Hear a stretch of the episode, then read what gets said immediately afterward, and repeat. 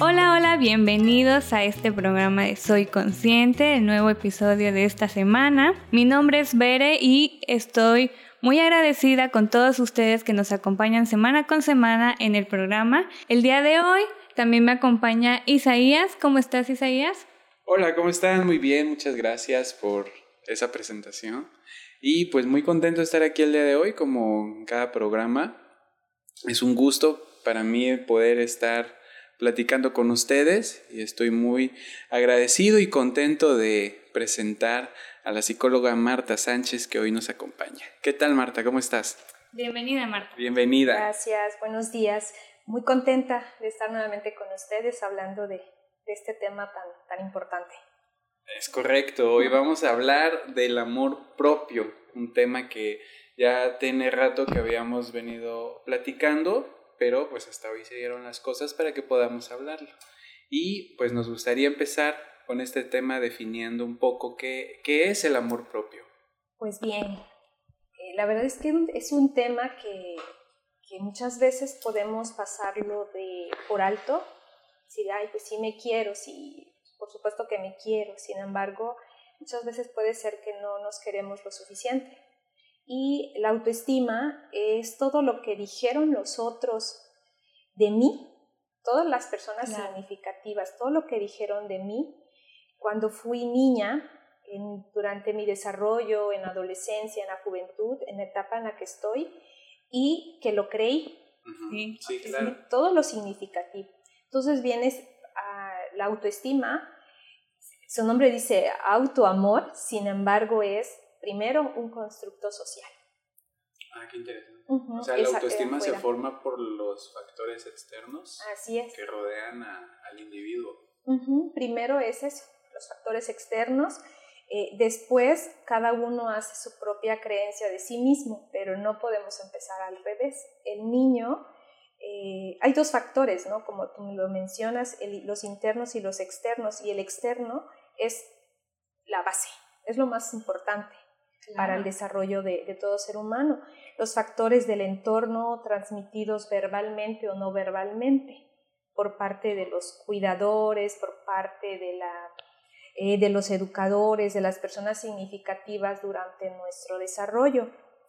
Organizaciones, hablemos como organizaciones, la escuela, la iglesia, eh, la cultura de manera general. Entonces, eso forman parte de nuestros de nuestros factores externos. Qué interesante porque muchas veces pensamos, bueno, lo que comúnmente podemos pensar es que la autoestima es siempre depende de, de nosotros, pero ahora con esto podemos ver que no, o sea que sí llega un punto donde ya depende de nosotros, pero como que las bases, esos cimientos, dependen de factores externos. Yo me imagino, por ahí escuché una, una teoría, estuve este, investigando una teoría que se llama la teoría del apego. Me imagino que ahorita se me vino a la mente y me imagino que debe tener una relación, porque esta teoría dice, habla de, del apego de, del niño eh, con, con, el, con el cuidador, que hay como que diferentes tipos de apegos, hay un, como que un apego seguro y un apego inseguro. dice esta teoría, a ver, me imagino que este, tú nos puedes platicar mejor de eso. Dice que cuando hay un apego sano entre el niño y su cuidador, o sea que cuando eh, los cuidadores hacen sentir al niño seguro, el niño se expresa de mejor manera y, y tiene como una, una mayor seguridad en las cosas que hace o en las cosas que dice o tiene una mayor seguridad al, al salir o expresarse porque tiene un apego seguro y, y sabe que siempre puede regresar con, con, su cuidador y que eso está ya establecido, o sea, algo así decía. Y cuando, la, cuando no, no hay como un apego inseguro, el niño este, tiende a, a ser como más, más, más, más, introvertido porque como que tiene, como que no hay como esas, esa seguridad de si puede regresar o no, como que inconscientemente. Entonces eso afecta también en cómo se expresa y se desarrolla. Me imagino que eso es parte también de, de los cimientos de cómo se forma Sí, claro, tuvo que ver, sí, por supuesto, y tuvo que ver con los factores externos. Sea, es decir, todo lo que el cuidador en ese momento le está arrojando al niño y le dice, eres lindo, eres inteligente, te ves muy bien, felicidades, bravo. Hay muchos estímulos y el niño se lo, empieza a creer. Entonces su, su, autoestima es más segura, su, su base es segura. De, de hecho, Eric Fromm o Eric Fromm, como lo pronuncian otros, eh, él habla, habla de la base segura y la base segura es que precisamente eso que nos acabas de decir ahora. Si mi cuidador me protege, entonces yo siento que soy merecedor del amor y por lo tanto, posteriormente, voy a dar amor. Y no solo voy a dar amor, me voy a dar amor. Ahí es donde viene entonces la construcción interna, pero empezó con lo que los otros dijeron de mí. Los factores internos entonces son, radican o están creados por el individuo en sus ideas y creencias, en sus prácticas, no solo lo que piensa de sí mismo, sino que lo, lo pone al exterior. Se nota cuando una persona tiene una autoestima saludable. Eh, no es que se trate de que tengo baja o, estima o alta estima. Hay quienes pueden confundir, mira, ella tiene muy alta su, su estima y puede aplastar a todo mundo. No, no se trata de eso se trata de tener una autoestima saludable que al mismo tiempo me lleva a tratar al otro de manera saludable, de manera respetuosa, ¿no? Es por, ese, por ese lado. Sobre todo es el merecimiento. Que tanto siento que realmente merezco ser feliz. Sí. Pero el otro al principio de la vida, al principio, durante nuestro desarrollo, el otro constantemente me estuvo diciendo que yo era valiosa, que yo era importante, que, que está bien lo que yo estaba haciendo o me hacía correcciones saludables.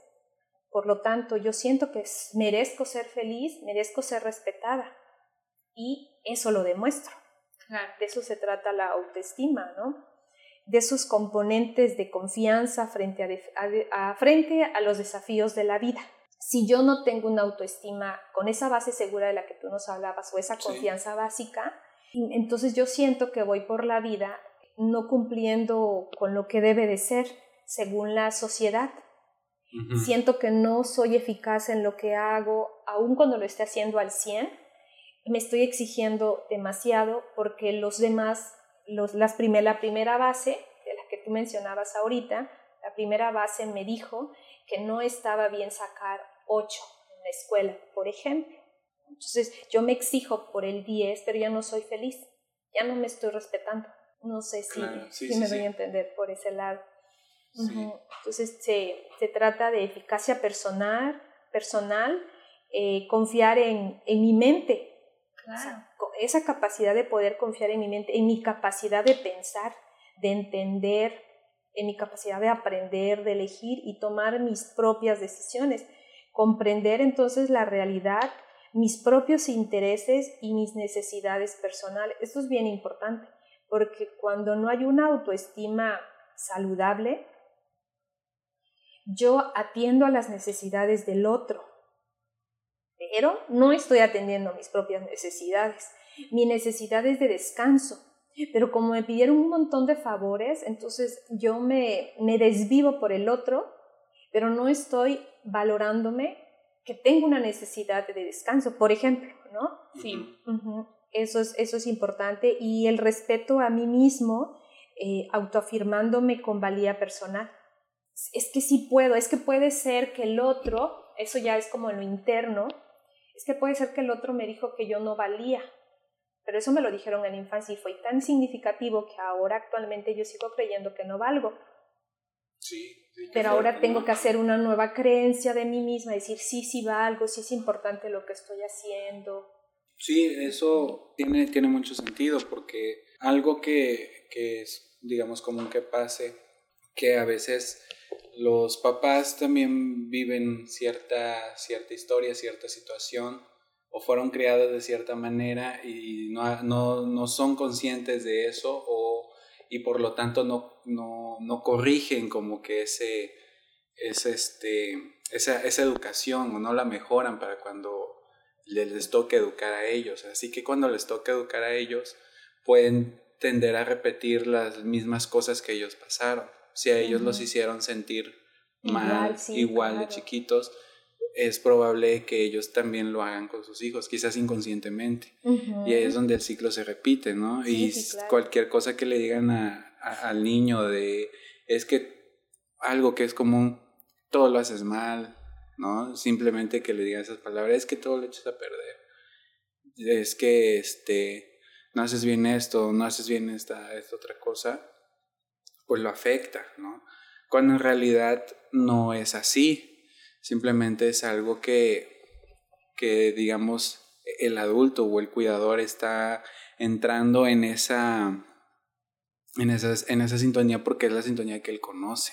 Sí, sí, por supuesto. Porque así lo, así le hicieron. la misma melodía, ¿no? Sí, sí, pasó por eso mismo y por eso lo repite. Cuando hay, un, hay un estudio, hay un estudio bien curioso y ahorita estoy recordando y voy a hacer este hincapié en esto. Ah. Este, creo que es, creo que es el creo que es el efecto Pigmalión. Algo, algo así. Pero bueno, ¿de qué se trata?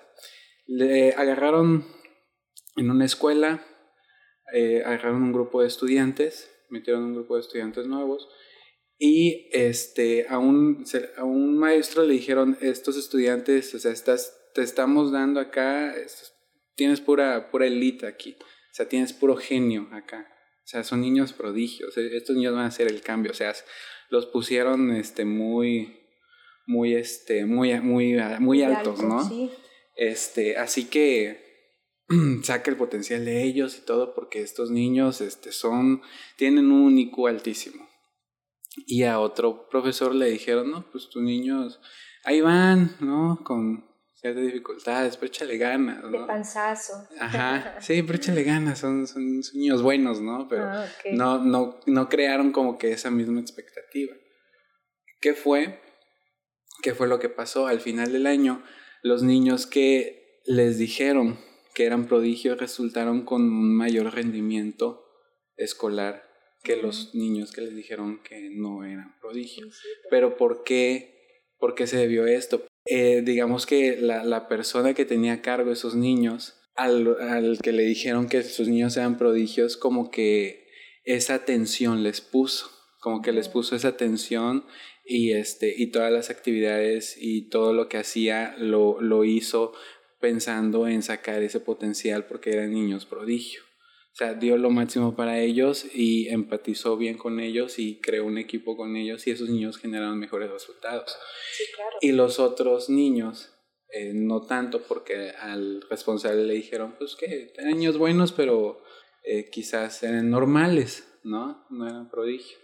Entonces como que pasa un, un, efecto ahí que depende de, de, la atención que le ponga el responsable o el cuidador. es cuestión de ideas y creencias. Ajá, es, es, un constructo que se hace a partir de, de las ideas y creencias. Otro, otro ejemplo también, un entrenador donde un, un, entrenador tiene un equipo, entran dos personas, pero este, el entrenador crea un juicio desde la primera vez con uno y con el otro quizás el otro le recuerda a, a una persona de, de, su infancia, de su historia, que lo molestaba o que algo, no sé, pero quizás se crea un juicio negativo sobre esa persona. No le ha hecho nada, pero simplemente le recuerda algo y ya emite un juicio negativo. Y la otra persona este, y la otra persona no se le recuerda algo bueno y emite un juicio positivo hacia esa, esa persona, así, ah, como que este le va a echar ganas y como que este no. Es un juicio que crean este, a la primera, es un prejuicio, ¿no? ¿Qué, es lo que, ¿Qué es lo que pasa? Al que le creó el juicio positivo va a tener mejores resultados porque el entrenador va a estar detrás de él, lo va a escuchar, lo va este, a acompañarlo, a, cobijar, lo va a estimular, se va a quedar horas extra entrenando con él. Si este chavo se equivoca, el entrenador le va, lo va a corregir, pero de una manera positiva, diciéndole cómo lo puede hacer mejor. Entonces va a haber mejores resultados por el juicio que creó esta persona desde un inicio, que este, en este caso era un juicio positivo. En el otro caso, como se creó un juicio negativo, quizás lo vio gordito o lo vio chaparrito, cosas así, dijo, no, pues no, va a poder. Entonces no le pone las mismas ganas que le está poniendo con el otro chavo se lo deja, lo deja hacer así, hay que corra, hay que esté. Entonces, cuando esta persona se equivoca, cuando este chavo se equivoca, que el que, es lo que piensa el, entrenador, ah, ah, tenía razón, sí sabía que no la iba a armar. Pero no lo que no sabe es de que no le está, quizás no, no le está haciendo igual porque no tiene ese mismo apoyo, si me explico, desde un inicio. Sí, Pero fíjate, ahí se está haciendo una construcción, eh, eh, parte de la cultura. Esa cultura es que si no tienes estas características físicas, no eres bueno para esto. Es una construcción social. Sin embargo, si ese segundo personaje el que nos cuentas tiene una base segura desde la infancia que le dijeron cosas positivas, por eso se arriesga a un tipo de actividad, entonces eh, por supuesto que pesa lo que el entrenador le está diciendo. Sin embargo, como él ya tiene su base segura, puede salir y puede construir algo diferente. Decir, no, sí puedo, es que mi mamá y mi papá dijeron que yo era capaz de esto, entonces yo sí puedo hacerlo. Entonces sí, depende también del ambiente, pero cuando ya somos grandes, depende de nosotros. Si tengo muy baja autoestima, fíjate, eh, yo escucho con frecuencia esto pero muchas veces es, voy a decir una frase que dice, tenemos que realizar y celebrar nuestro yo y no abortarlo o renunciar a él. Puede ser que los demás dijeron que yo no era capaz de eso, pero ahora ya no puedo estar culpando a los demás de lo que dijeron de mí. Por supuesto que me que está en mi cabeza y por eso viene la autoafirmación de volver a decirme a mí misma si puedo, si soy capaz, es verdad, tal vez no cuento con lo ¿no? Mi, mi condición física, tal vez eh, mi estatura no da mucho, sin embargo, si puedo, soy capaz de esto. Viene la otra parte, por eso la autoestima tiene que ver con esos dos factores que son tan importantes en la vida. Yo ahorita recordaba, eh, cuando estuve en secundaria, tuve una maestra, una maestra maravillosa, yo la amé, eh, la recuerdo, se llama la maestra Cielo y tal vez ya lo he contado en alguna otra ocasión, pero mi, mi maestra eligió para una poesía coral del 10 de mayo, creo que se los comenté en algún episodio, ¿no? Pero fue significativo. Entonces, la maestra eh, elige una poesía coral, hacemos una poesía coral y, y me elige a mí y a otro chico de la secundaria de mi grupo para que fuéramos eh, los solistas de esa poesía. Obviamente no éramos los chicos que destacáramos en, poesía, en oratoria, ¿no? Éramos tímidos los dos, éramos muy reservados. Y entonces yo a escondidas fui a decirle a la maestra, profe, yo no puedo hacer eso porque yo no sé hablar en público. Y la maestra no me miró ni con lástima, ¿no? Y yo, profe, por favor, no. Y la maestra dijo, ensaya, punto, eso es todo, apréndete el guion. Wow. Y ya me dio y se fue la maestra. Gracias a ella yo aprendí a leer muchísimo porque nos dio muchísima literatura en esos años. Nos ponía como una semana para, para hacernos buenos lectores y pasábamos a decir lo que habíamos leído libro por libro. Era muy interesante su dinámica. El caso es que eh, yo tenía mi idea de mi cabeza, decir, no soy buena exponiendo, no soy buena exponiendo, no soy buena, y me, me, la creí. Sí, claro. Y entonces llega el día de la poesía coral y tanto mi compañero, que tampoco era tan bueno, se decía o se veían hasta ese entonces, resulta que lo hicimos excelentemente bien. ¿no? Yo, yo recuerdo ese, ese evento tan importante. Digo, claro, mi maestra vino a decirme, desde mi interpretación, Marta, no te cases con la idea de que no eres buena exponiendo. Sí puedes, cambia tu concepto. Y cuando ella se fue, yo recuerdo que cuando terminamos yo me acerqué ahí con toda mi nerviosismo y le agradecí. Y le dije, profe, ¿por qué nos eligió a nosotros? Dijo, porque yo sabía que sí podía. Que nadie te diga, Marta, que no puedes. Y para mí eso fue significativo. Claro. Entonces, quiere decir que, por supuesto, hubo alguien del exterior que viene a decirme si puedes o no puedes y de mí depende si me lo trago o lo expulso pero no podemos seguirnos como, mm, sí, fue, mala, fue malo lo que nos dijeron, ahora yo puedo transformar eso malo por darle una etiqueta de lo que me dijeron.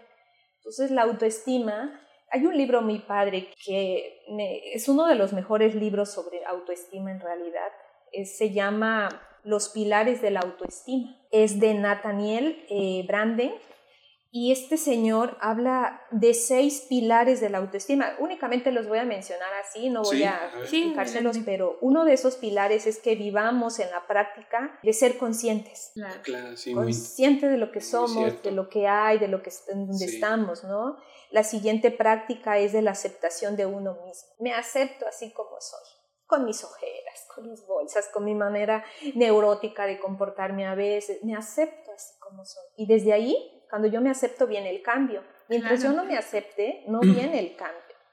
La práctica de la responsabilidad de sí mismo.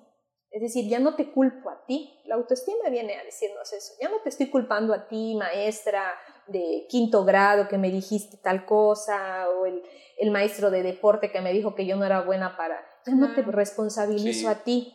La maestra que te molestó en la escuela. Que te eh, Fíjate, ahí tengo un ejemplo bien padre. Tuve un maestro, precisamente en primero de secundaria, mi maestro de español, que nos pasaba a leer y, y bien curioso porque yo estudié mucho la lectura y cuando pasé a leer, él me puso cero cero en entonación, cero voz, cero pronunciación, cero no sé qué, y al final me sumó cero. Imagínate para una adolescente, de una niña de 12, 13 años en, frente a los compañeros, ¿no? Eso fue terrible para mí, terrible, terrible. Por supuesto que cada vez que pasaba a leer con él yo temblaba. Sin embargo, eso fue un estímulo para mí, decir, voy a hablar más fuerte, que todo radicaba en que hablaba muy de bajito si voy a hablar más fuerte, pero yo no puedo responsabilizar a mi maestro de español de cuando tenía 12 años, decir, es que por culpa de él yo ya no sé leer en, público, ¿sí? O sea, él no es el responsable, ahora soy yo la responsable de mi vida. Entonces viene la práctica, el cuarto sería la práctica de la autoafirmación. Si puedo, soy capaz, si lo hice bien, voy a poder con este puesto, con este trabajo, voy a poder vivir sin esta persona, voy a poder separarme sin hacerme pedazos, eh, voy a cambiarme de ciudad sin, sin tantos conflictos, voy, o sea, voy a hacer un montón de cosas y empezar a autoafirmarnos. El quinto pilar, la práctica de vivir con propósito. ¿Cómo sé que tengo una autoestima sana? Cuando vivo con un propósito en la vida. Tengo proyectos, por más pequeños que para el mundo puedan ser, yo tengo un proyecto de vida. Quiero hacer esto dentro de un mes, de un año, de dos años.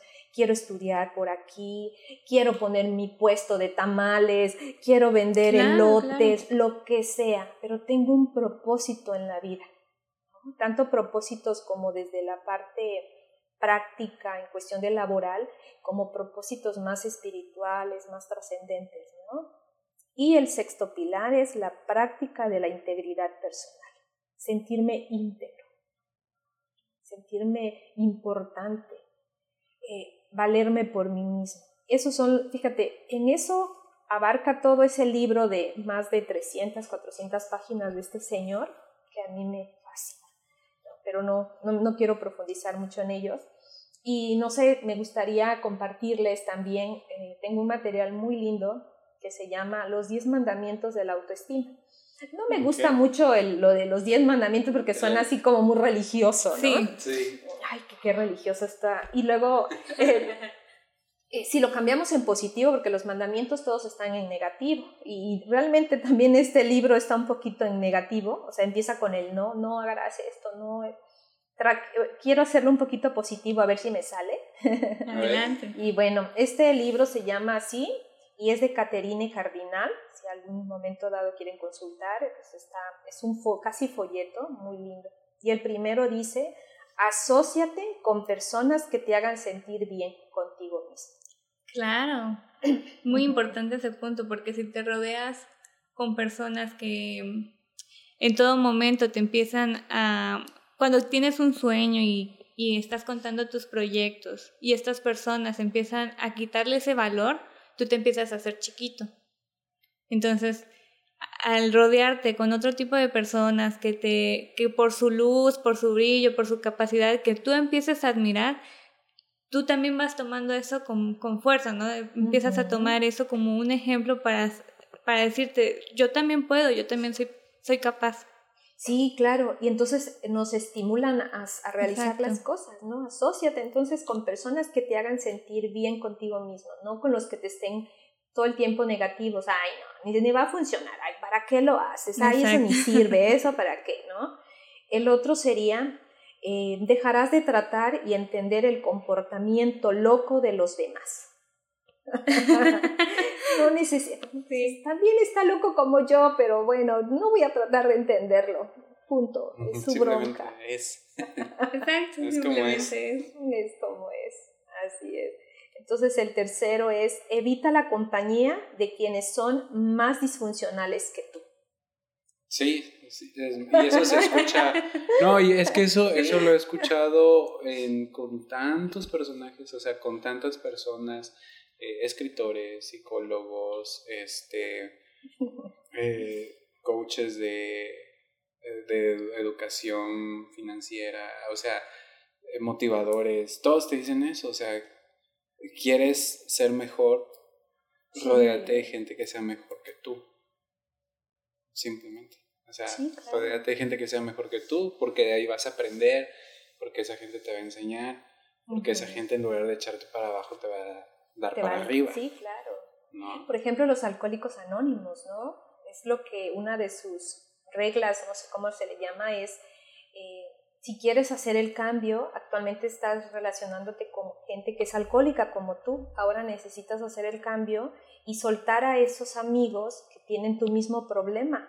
¿Para, para qué los necesitas soltar? Pues para que no te contamines nuevamente, para que no te dejes arrastrar nuevamente por el alcohol. Entonces es evita la compañía de quienes son más disfuncionales que tú. Sí. el cuatro, cuarto, ¿no? Confiarás en tu cuerpo todos los días de tu vida. wow, qué importante es eso. Darle ese valor por, a tu cuerpo porque es el, el único compañero que vas a tener toda tu vida. Entonces, trátalo, ámalo y dale ese valor que, que tiene tu cuerpo porque es tu templo. Y tu organismo es el que te dice qué estás sintiendo ahora. Si tengo prensada la mandíbula, apretada, digo, creo que estoy algo tensa. Si tengo dolor de cabeza, a ver, ¿qué, qué le estoy dando tanta vuelta en mi cabeza? ¿A quién no quiero amar? ¿A quién...? Sí, es, es muy, muy, este, muy importante eso porque hay que ver al cuerpo como algo aparte, como un, un ser aparte, ¿no? como un, este, un, un ente sabio. Porque tú, tu ser es una cosa, tu mente, tu espíritu, ¿no? Que, y tu cuerpo es el vehículo, es el compañero que vas a tener toda tu vida. Pero tu cuerpo también es lo que te acompaña aquí, en este plano, ¿no? Lo que te permite ver, sentir, experimentar. Y el cuerpo te dice muchas cosas siempre. O sea, a veces no te das cuenta o a veces dices, ah, ¿qué será? que? ¿Por qué será esto? ¿Por qué será el otro? Pero a veces no nos damos cuenta que el cuerpo nos está dando la respuesta y no nos damos cuenta porque no lo sabemos escuchar o no le sabemos poner atención o no somos conscientes de él realmente. Hay que empezar a ser conscientes de él. Claro, así como en algún momento le damos esa atención, ese cuidado a otras personas, ¿por qué no voltear? a verte a ti, a ver tu cuerpo y tomarle, tomarlo en serio, ejercitarlo, alimentarlo mejor o darle simplemente ese espacio. Fíjense que hoy en la mañana eso, eso estuvo muy presente en mi mente porque dije, ¿cuántas veces en la mañana no me tomo el tiempo para mí? O sea, disfrutar mi cafecito, disfrutar de mi baño. A veces por las carreras me baño en 10, 15 minutos y no me doy ese tiempo de, de, de estar conmigo misma, ¿no? Entonces, es como darte, darle ese tiempo a tu cuerpo, darle ese valor, esa autoestima, ese amor propio y decir, bueno, es mi compañero, es, eh, va a ser parte de mi vida, de toda mi vida, ¿no? Va a ser parte de toda mi vida. Entonces, cuidarlo de esa manera. Así es bien importante ese punto, ¿no? Claro. De, darnos nuestro tiempo, de valorar nuestro cuerpo, de escucharlo, de habitarnos, habitar nuestra casa. Así es. El quinto mandamiento es, te darás permiso en cualquier circunstancia de decir no, de cambiar de opinión y de expresar tus verdaderas emociones. Recuerda, no todo el tiempo tienes que decir sí. Exacto. bueno, eso es para todos. Es un tema muy importante que yo creo que en algún momento también lo vamos a, tocar acerca del no, de decir no. Sí, de verdad. Porque muchas veces anteponemos eh, las necesidades del otro y como no ponemos esos límites, a todo queremos decir que sí. Aunque nuestro cuerpo, nuestra cabeza, nuestro tiempo digan, o sea, no puede, no, no te comprometas a algo que no quieres hacer. Sí, y de verdad que no quieres y dices que sí, y luego te cargas de cosas, pero ¿por qué ando tan cargada? Sí, dijiste sí a todo. Por eso me encanta esa película, creo que se la he recomendado, la de eh, Sin filtro. Sin filtro. Ay, es de mis favoritas, porque esa pobre mujer se la pasa diciéndole sí a todo, sin poner límites, y de pronto truena. Y es, lo que, es con lo que está amarrado con lo que acabamos de decir hace un momento. Su cuerpo le está diciendo que algo no está bien en su vida. Que está enferma de todo. Entonces vamos con el sexto, es lo que no está bien para ti, no está bien para tus semejantes. sí, cierto, fíjense, yo tengo un ejemplo, hace algunos años eh, conocí a una mujer extraordinaria, la madre Delia, una monjita que ya falleció, y entonces mm, las novicias estaban muy acostumbradas a sacar, las sobrinitas decían, ¿no? De, las sobrinitas eran todo, todo lo que iba quedando de la comida de la semana y lo sacaban los viernes como para hacer patria, como para que lo comieran todas. Sí. Y ella tenía su regla y decía, si, no, si a ti no se te antoja, no se le va a antojar a tus hermanas. Entonces fue como, para mí fue un aprendizaje maravilloso. Claro, si a mí no se me antoja, ¿cómo me atrevo a dárselo al otro? No, no es posible eso. Entonces, lo que está bien para ti, está bien para el otro. Lo que no está bien para ti tampoco lo está para el otro. Ok, interesante. bueno, séptimo, no irás más allá de tu propia capacidad. O sea, es que no abusarás de ti cuando tu última gota eh, y te estás quedando seco. No quiere decir que no puedas dar más de ti. Sin embargo, eh, tu cuerpo tiene un límite. Claro. Tu capacidad también tiene un límite donde tú dices, hasta aquí quiero llegar. No puedo abusar más de mí, porque es, es demasiado y va en contra de mi salud, va en contra de mi integridad, va en contra de, de mi autoestima. No sé, este es como muy confuso, sin embargo nos invita como a revisar nuestro estado mental. O sea, si realmente sientes que ya no puedes dar más con eso, puedes decir no, hasta aquí llego. Sí, tiene, tiene, puede parecer un, poco confuso. Pero, pero no, sí, sí tiene, tiene sentido. Este, porque no quiere decir que, que lo dejes. Que si estás haciendo algo y estás dando el máximo, no quiere decir que, que, que lo dejes y, ya, o sea, que no, que no te, no quiere decir que no sigas en eso, sino yo lo entiendo más como de sé consciente de, de ti para que puedas seguir dando lo máximo. Sí, ah, exactamente. O sea, si ya llegas a un punto donde ya estás muy cansado, muy saturado, descansa. Para, descansa, toma impulso para seguir, seguir, seguir dando lo máximo de ti. Por ejemplo, como que ahorita me surge un ejemplo de los competidores, ¿no? Los competidores, por ejemplo, en concursos de bailes, que se lesionan y dicen, es que sí voy a seguir, pero va en contra de todo lo demás. O sea, sí, sí, sí tienes la capacidad, sabemos que tienes la capacidad, sin embargo, va en contra de tu salud, que te lastimes más en cuestión de eso. Luego es peor. No, en el deporte, en el deporte pasa muchísimo, o sea, en el calor de la competencia, sobre todo deportes, deportes que son de contacto, eh, el, como que el cuerpo entra en un, en un modo, por la adrenalina y todo, en un modo donde los golpes o las heridas como que no los sientes inmediatamente, porque como se dice coloquialmente, estás, estás caliente en ese momento, ¿no?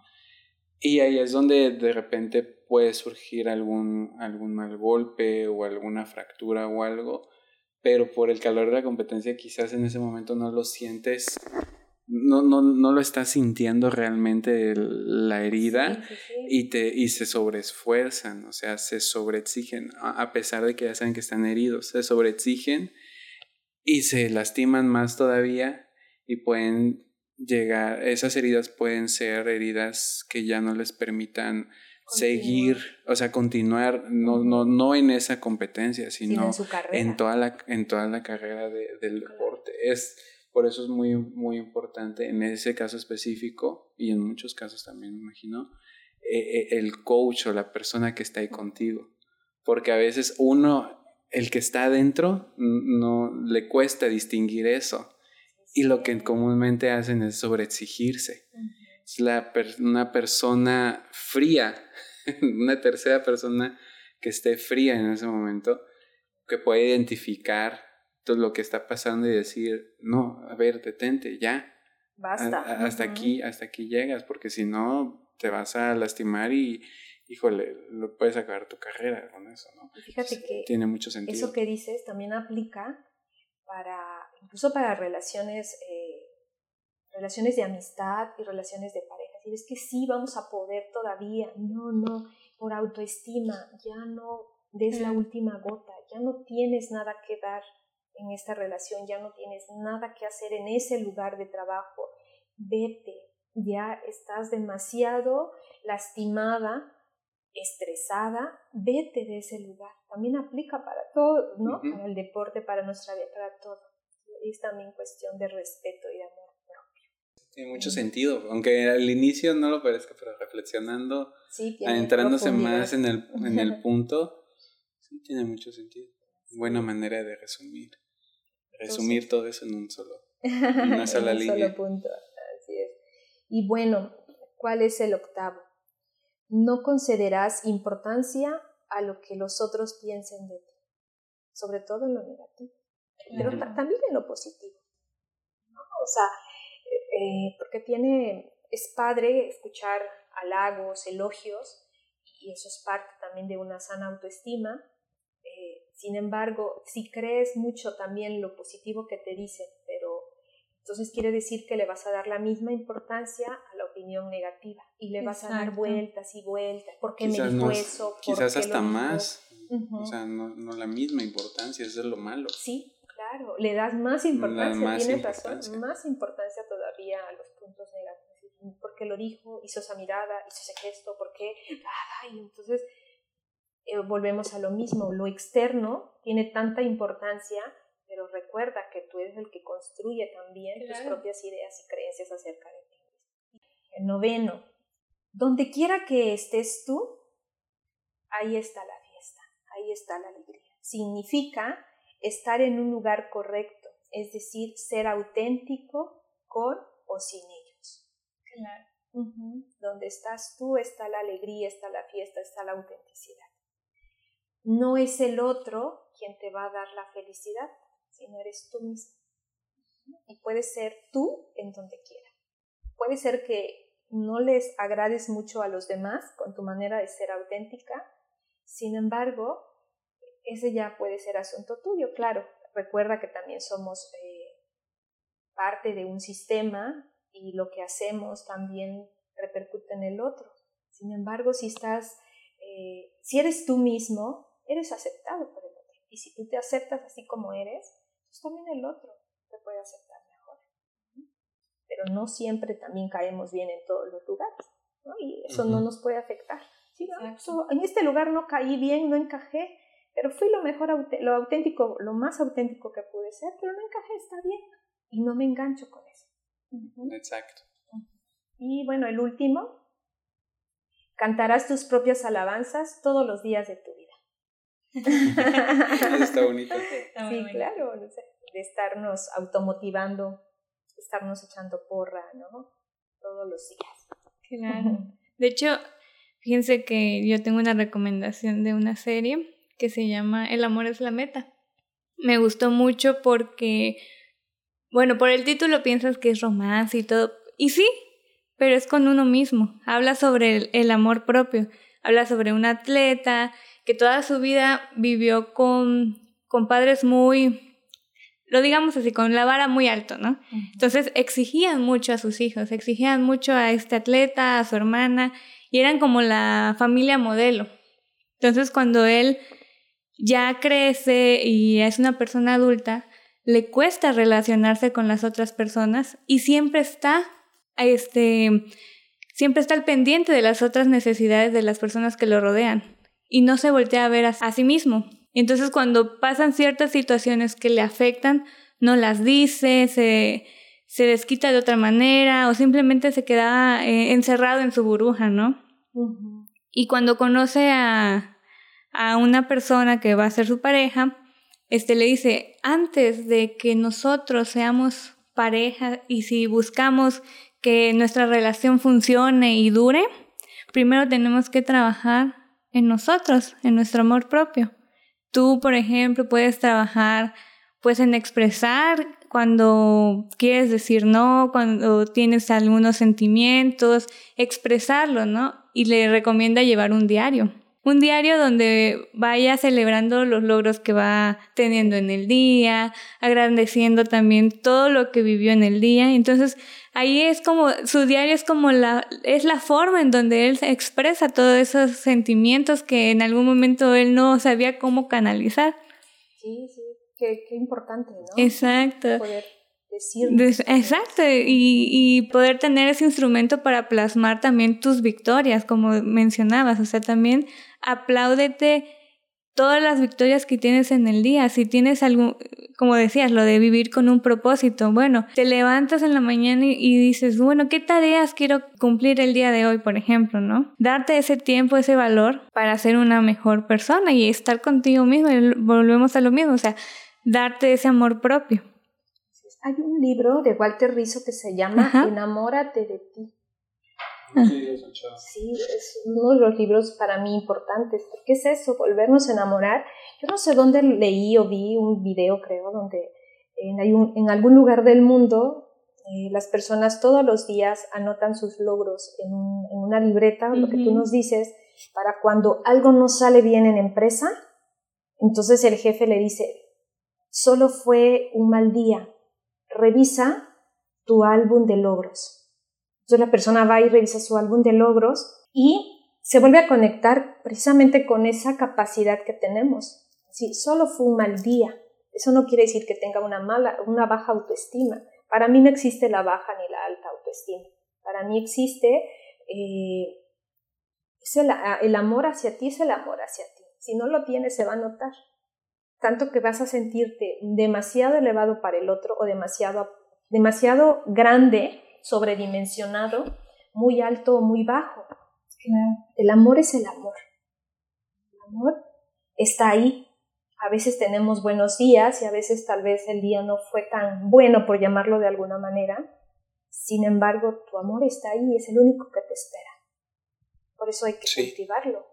Hay, una, hay un poema de este libro que les contaba hace un momento, termina con un poema que, quiero compartírselos y dice, y así, yo, uno de los hijos de la tierra, me comprometo a tratarme con justicia, renunciando a ser un mártir o una víctima, y haré mi mejor esfuerzo para avanzar en la vida, con confianza y autoestima. En el fondo, sé que ese es mi verdadero destino Fui creado a imagen y semejanza del poder superior que existe. Asimilo esto, elijo amarme a mí mismo todos los días de mi vida. Así sea. Sí. Regrésenlo y, y váyanlo repitiendo con, con la psicóloga. Me parece muy, muy, este, como muy religioso. Sin embargo, se me hace está muy bonito, tiene mucho sentido y es cierto es cierto lo, que dice ahí. Hay mucha enseñanza dentro de ese pequeño párrafo que nos puede ayudar bastante. Y me gustaría terminar, hay un material muy lindo que vi hace, cuando yo era adolescente, creo que se llamaba Molly, era un cortometraje, y aparecía una chica con los cabellos muy, muy, muy eh, muy despeinada. Muy, alocados. Sí, y cada vez que se decía, soy una tonta, ay, qué bruta, estaba en tiempo de secundaria, ¡ay, qué todo! Se iba descomponiendo más, se iba haciendo sucia, fea, así era como el, el video, ¿no? Y empezó a decirse, a cambiar su mente y su vocabulario y empezó a decirse, la verdad es que me veo bien, bueno, puedo hacerlo, sí soy capaz. Entonces se empezaba a ver limpia. Esa es la imagen que nos que mostramos interna, porque nuestra autoestima es interna, sin embargo también se refleja. Se nota. Sí, sí, sí claro. Es, nuestro espejo. Bueno, pues sí. eso es lo que tenía para compartirles hoy. no, y muchas gracias. Muchas, muchas gracias porque dentro de todo lo que platicamos hoy, es muy importante poder tomarlo mejor, poder empezar a aplicarlo y poder eh, empezar a fomentar, si, bueno, siempre, si ya lo estamos haciendo, qué padre, hay que mejorarlo y si no, empezar a fomentar ese amor en nosotros mismos, esa consideración. Y como bien dijiste ahorita al final, y, yo creo que ya con eso sí eh, voy a cerrar yo, ver que falta su, su debido comentario pero qué importante es las cosas que nos decimos y cómo nos hablamos a nosotros mismos. A veces, como un dicho coloquial, solemos decir, si no me echo porras, yo quién me las echa. Si no, si no, me, no me hablo bonito, yo quién. Pero lo decimos como, como un dicho, nada más. A veces, ¿no? a veces realmente no lo entendemos, pero es muy cierto. O sea, todo empieza desde uno mismo. Si tú empiezas a hablarte mejor, empiezas a hablarte bonito, empiezas a decirte cosas bonitas, es como una práctica. Si realmente no lo, si no lo haces ahorita, empieza a hacer. Háblate bonito, dite cosas bonitas, este, reconoce lo bueno de ti, por más pequeño que sea, y sí, empieza con las pequeñas cosas, empezando a reconocer las, las pequeñas cosas buenas que hay en ti que aún no has reconocido, pero sí las has visto. Empieza a hablar bonito y vas a ver cómo ese amor propio va a empezar a fortalecerse y van a empezar a cambiar muchas cosas. ¿Tú, Bere, algún comentario?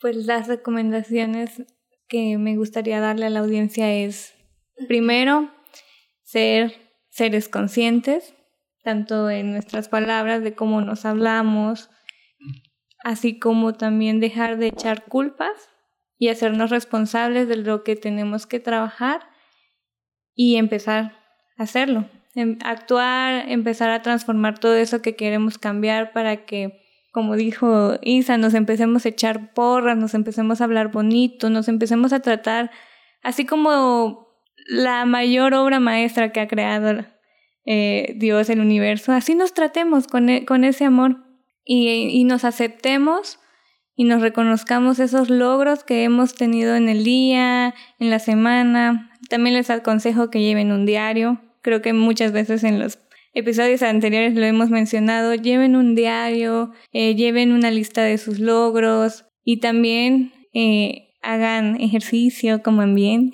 alimentense sanamente, porque eso es muy importante, darse ese tiempo para salir a caminar, salir a correr o hacer algún deporte que les apasione, cualquier actividad física que les ayude a su cuerpo a liberar todas esas preocupaciones que sobre todo les ayude a ejercitar su cuerpo, háganlo y empiecen por ahí. Así es. gracias. Muy importante, pues.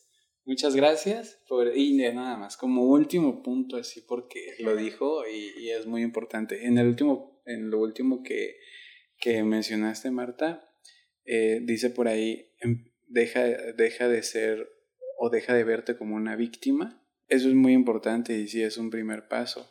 Dice, fuiste creado a imagen y semejanza de un poder supremo. Entonces... Créelo. ajá, y trátate como, como tal, como un poder supremo.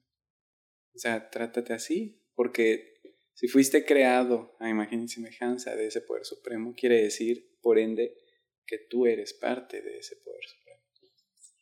Así que con eso los dejamos y Muchas gracias por escucharnos. Gracias Marta por acompañarnos.